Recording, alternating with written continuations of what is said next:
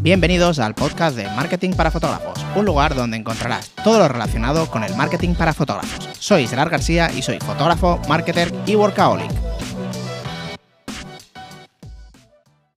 ¿Qué tal chicos? ¿Cómo estáis? Espero que genial. Hoy voy a hablaros de algo que me habéis preguntado bastante, os digo la verdad, tanto por Patreon como por, Instagram, y que, bueno, alguno me ha dicho que porque he dejado de hacerlo. No lo he dejado de hacer, sino que estoy derivándolo todo eh, a otro sitio. De hecho, voy a crear un Instagram también para, para ello, y es el tema del trading, ¿vale? Entonces, eh, dije en el podcast que también iba a hablar tanto de mentalidad como de finanzas, tal como siempre bajo mi punto de vista, no de que sea lo que esté bien o lo que esté mal, sino simplemente yo te voy a dar mi punto de vista y tal como hago las cosas yo, tanto para bien como para mal. Entonces, te voy a contar un poquito el tema de que si te fijas en Instagram, estoy dejando de tener bastante actividad, tenía mucho de, trading últimamente, porque al final es lo que me acapara más, estoy en la agencia. Em, entonces, mm, lo estoy, lo estoy derivando todo a Twitter, que si no me sigues te dejo el enlace en la, en la descripción por si quieres seguir. Ahí realmente mm, dejo abiertas todas las operaciones que hago, las subo allí y luego he abierto también un canal de, YouTube donde voy subiendo todos los análisis. Y dirás, ¿y por qué haces todo esto? Más trabajo, más pues, y te voy a contar por qué, y es muy fácil, ¿vale? Em, soy un trader bastante agresivo, mm, bastante por no decir mucho, igual que todo en mi vida, es así. Entonces, de esta forma, todo lo que subo a YouTube y todos los análisis y todas las cosas que voy subiendo a Twitter, ¿vale? Lógicamente todo de forma, no es que gratuita, es que tú puedes entrar en YouTube y ver el análisis y te muestre todas las entradas que voy haciendo y demás. ¿Por qué hago eso? Porque me he dado cuenta que cuando hago esto, mi gestión del riesgo es mucho mejor que cuando no lo hago. Porque claro, voy a subir un vídeo hoy entonces, imagínate, estoy subiendo vídeos de análisis diarios de Bitcoin, de lo que yo pienso que va a pasar y mis entradas en operaciones, ¿vale? Entonces, Claro, yo cada mañana ahora estoy analizando, me levanto antes, antes del, pre-market, que aunque esté abierto todo, las criptos no cierran el mercado, yo me levanto, pues miro antes el análisis, me hago el análisis ya, yo antes de preparar, antes de hacer el vídeo, lo analizo, hago el vídeo, ¿y qué es lo que pasa? Que ya voy preparado para el resto del día. Con lo cual antes simplemente me iba poniendo alarmas de cosas que creía que podían pasar y demás. Y cuando a lo mejor pasaba y había una, vela que llegaba a un sitio donde yo marcaba, entraba en una operación sin tener tampoco un análisis técnico del día entero.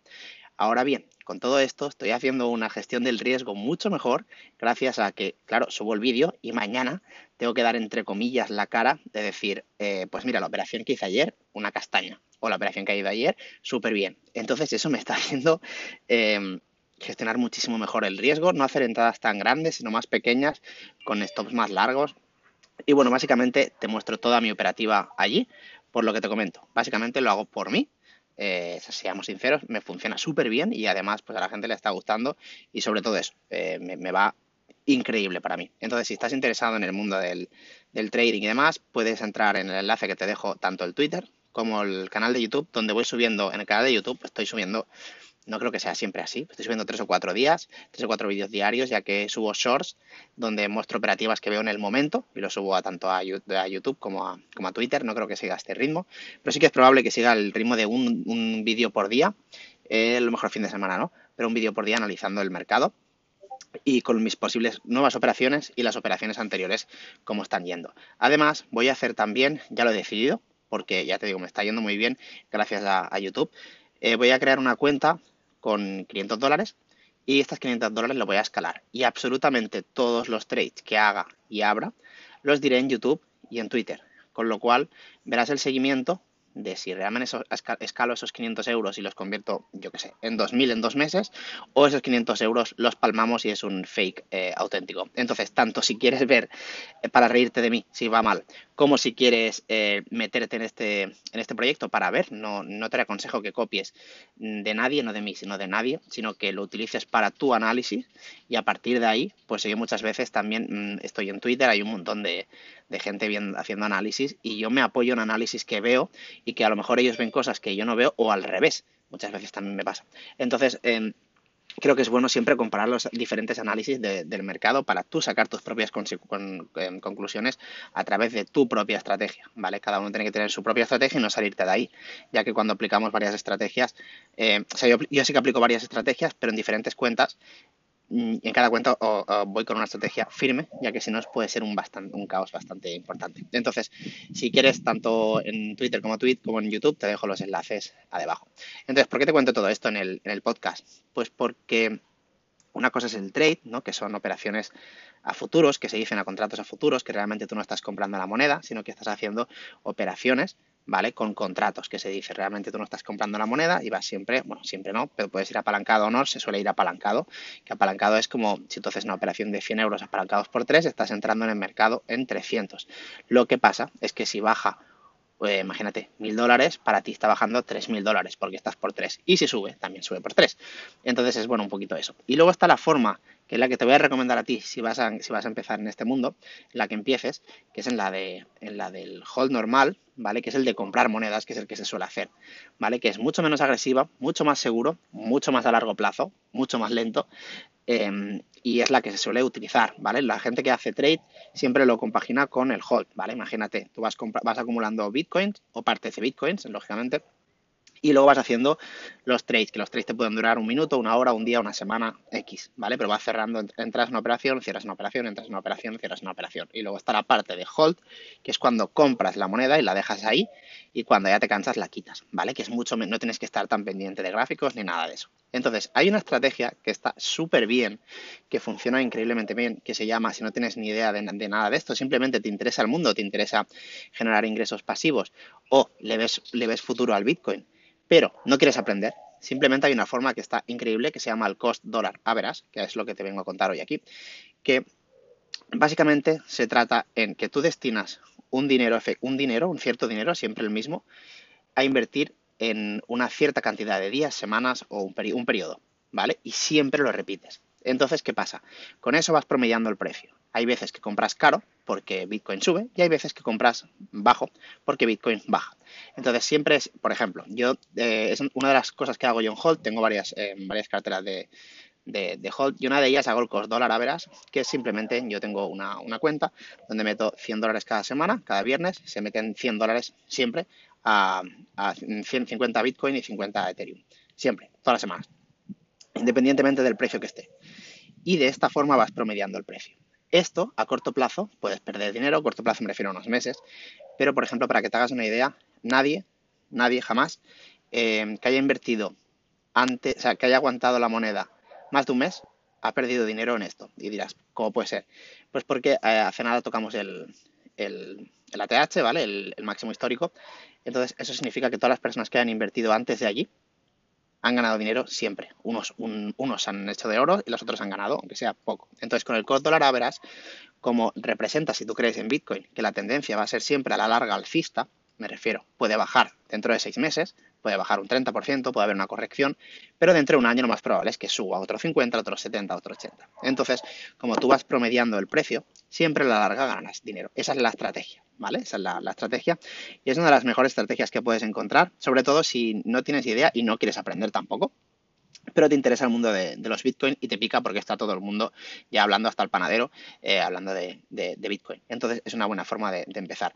Lo puedes mirar en internet, se llama Cost Dollar Average, y ahí puedes ver también las gráficas. Ahí, si pones un Cost Dollar Average Simulator, ves cómo qué es lo que hubieras ganado si hubieras invertido en tal, si hubieras hecho el cost dólar a veras, por ejemplo, una vez por semana una vez por mes, X cantidad, hace un año. Y ahí te sale exactamente, te hace el cálculo de lo que hubieras ganado o perdido.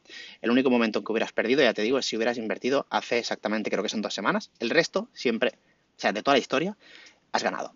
¿Vale? Entonces, ¿por qué? Tocamos el máximo histórico, con los cuales todas las personas anteriores que han aguantado el cost dólar veras han ganado, excepto los que han invertido hace un mes, no, hace dos, tres semanas creo que es, hasta ahora dentro de una semana, seguramente cuando toquemos otra vez el máximo histórico, ya no pasará eso y nadie habrá perdido dinero.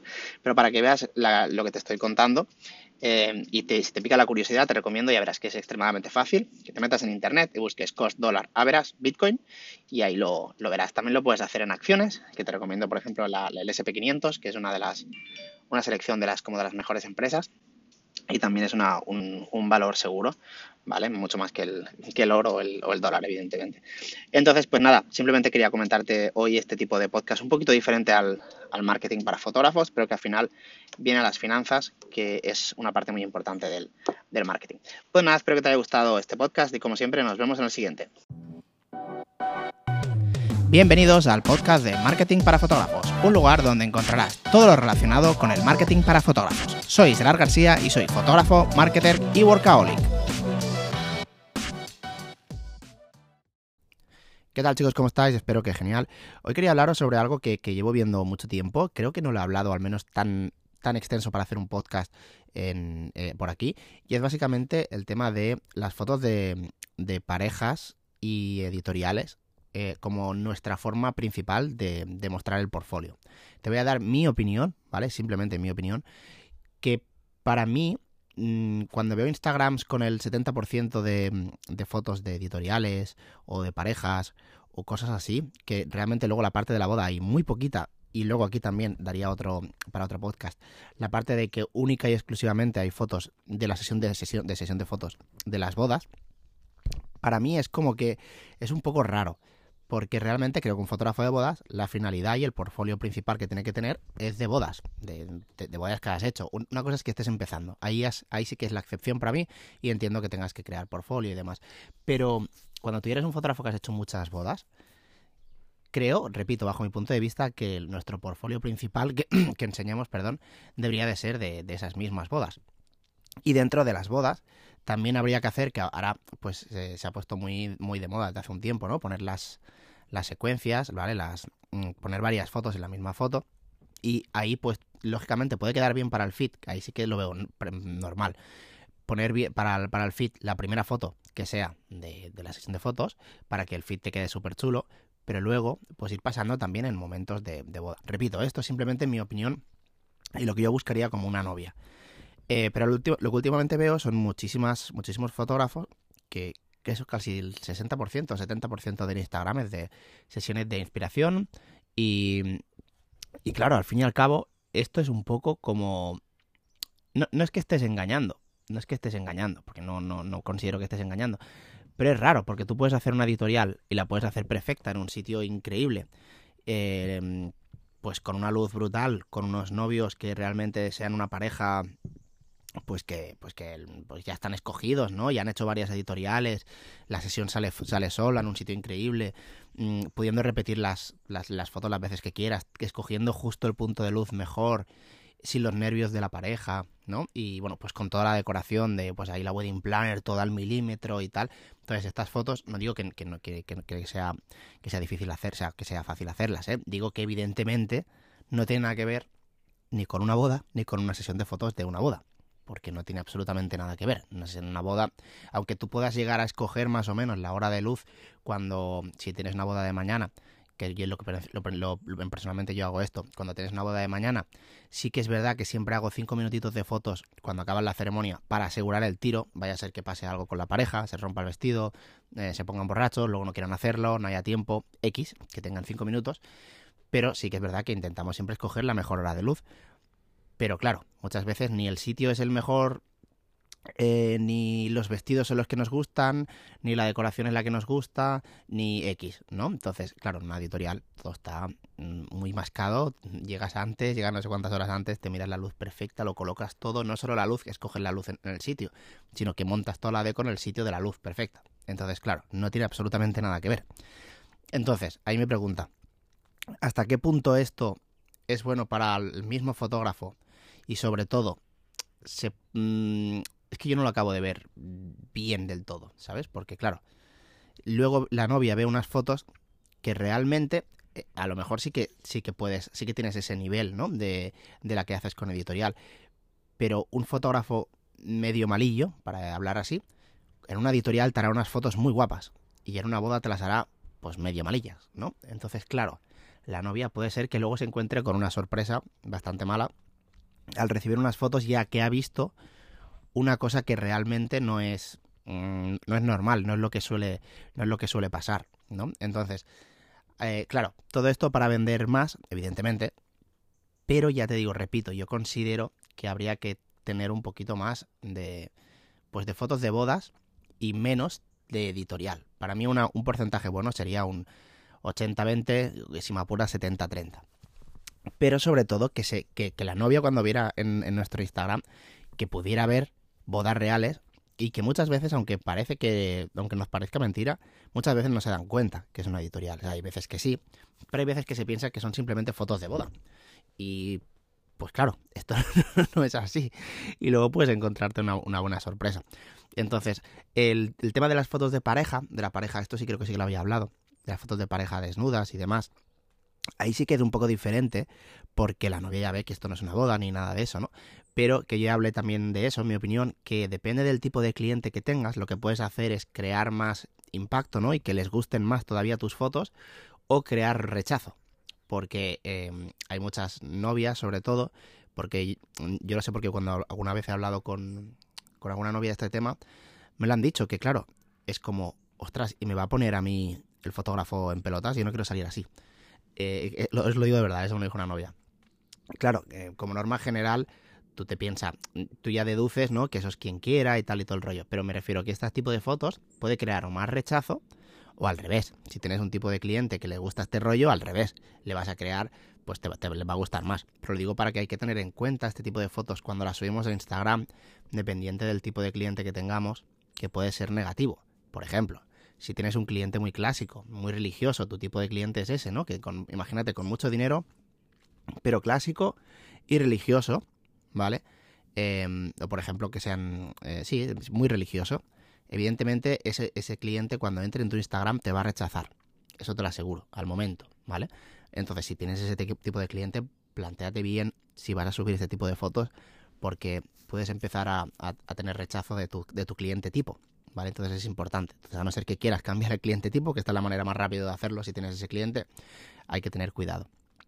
Entonces, em, esta es la reflexión que traigo, que traigo hoy, que básicamente, pues, mm, el otro día estábamos haciendo, bueno, yo, mm, un compañero mío hizo una, editorial, eh, Pau, de Fotovideo BCN, que, bueno, me hace a mí vídeos y demás, se me edita muchos vídeos y demás. Y claro, yo vi cómo editó el tráiler de la editorial y flipé, ¿sabes? Y dije, hostia, está guapísimo, está guapísimo. Y claro, lo primero que pensé es, joder, mm, a mí no me salen, o sea, los vídeos que te paso no me editan los trailers así, pero es que claro, es que no tiene nada que ver. No tiene nada que ver como tenían nada, es que no tenía absolutamente nada, nada que ver. Y entonces pues fue que ya lo tenía este, este pensamiento, lo tenía desde hace mucho tiempo, pero digo, voy a hacer un, un podcast hablando de ello y dando como siempre únicamente mi opinión acerca de subir absolutamente todo, casi todo en las fotos de editorial en, nuestro Instagram. Y ahí vendría otra cosa peor, que creo que lo hablé esto en el principio de todos los podcasts, que es ya, eso sí que ya a mí no me acaba de gustar, el, repito, en lo personal, que es el hecho de subir fotos, ya no de editorial, sino de un workshop, que sería una editorial en un workshop, a tu Instagram.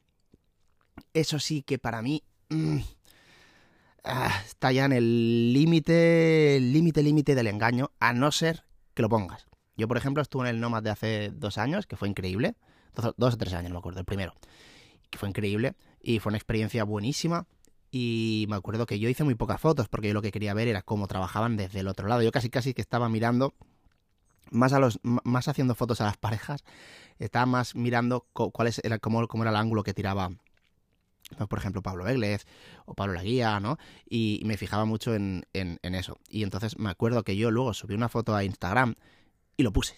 O sea, puse directamente en el workshop de, de, Nomad, en el set de Pablo Beglev. Que para mí creo que eso es lo que debería de hacerse, porque realmente esa foto yo no la hice. O sea, mm, yo le di a clic, pero yo no hice esa foto. O sea, el Pablo Beglev los puso los novios ahí, eh, la luz nos esperamos, los puso justo en el momento, tiró y dijo, venga, va a tirar. Y entonces vinimos, vinimos toda la manada a hacer exactamente la misma foto con variaciones de ángulo de nada, nada y ahí como de esto. Que no digo que esté mal, aparte está muy bien para poder experimentar luego tus colores, ¿no? Ver cómo, pues la diferencia, por ejemplo, entre color de Pablo Beglez, la tuya, ver si quieres hacer una cosa o la otra, ¿no? Eso está genial. Y para ver el tipo de fotos que puedes hacer, pues colocándolo todo de esa forma. Ahora bien, ahí ya promocionarlo. Mm, mm, ahí, ya, ahí sí que ya, para mí eso ya es demasiado. Ya es demasiado. Lo de las editoriales, al final tú lo has hecho, la editorial, evidentemente pero también lo mismo, o sea, no es lo mismo, pero una editorial sí que la has hecho todo absolutamente tú. ¿no? Has hecho, tú has puesto ahí los novios, vamos, has hecho lo que haría el Pablo Vélez en ese momento. Pero claro, en un workshop, tú realmente, aparte de darle al clic, vale, y escoger la luz y tal y todo el rollo, pero realmente esa foto, o sea, te han puesto a ti todo ahí. Entonces, ¿hasta qué punto eso es sincero contigo mismo, poner que eso es tu trabajo? Para mí no, para mí, ¿eh? repito, eh, no lo es a no ser que pongas que es el set de alguien en un workshop, ¿no? Y que es el set de alguien, entonces sí, entonces no hay ningún problema. Pero claro, ponértela como tu foto, que me acuerdo cuando, cuando salimos del Nomad, que, que ya te digo, cada uno hace lo que quiere. De golpe empecé a ver eh, todos los Instagrams con, con todas las fotos de, de, la pareja en los camellos, que claro, es increíble. Y vender, venderían seguramente un montón, pero claro, es que y, incluso sé de alguien que puso que era una boda de, de Marruecos.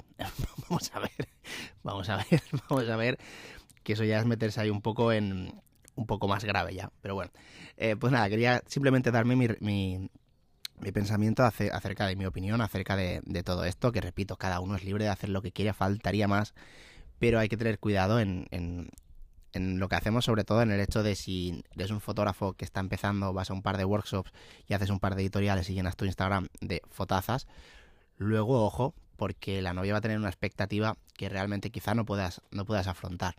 Entonces, básicamente repito, esto es simplemente una opinión. Espero que te haya gustado el podcast de hoy y como siempre nos vemos en el siguiente.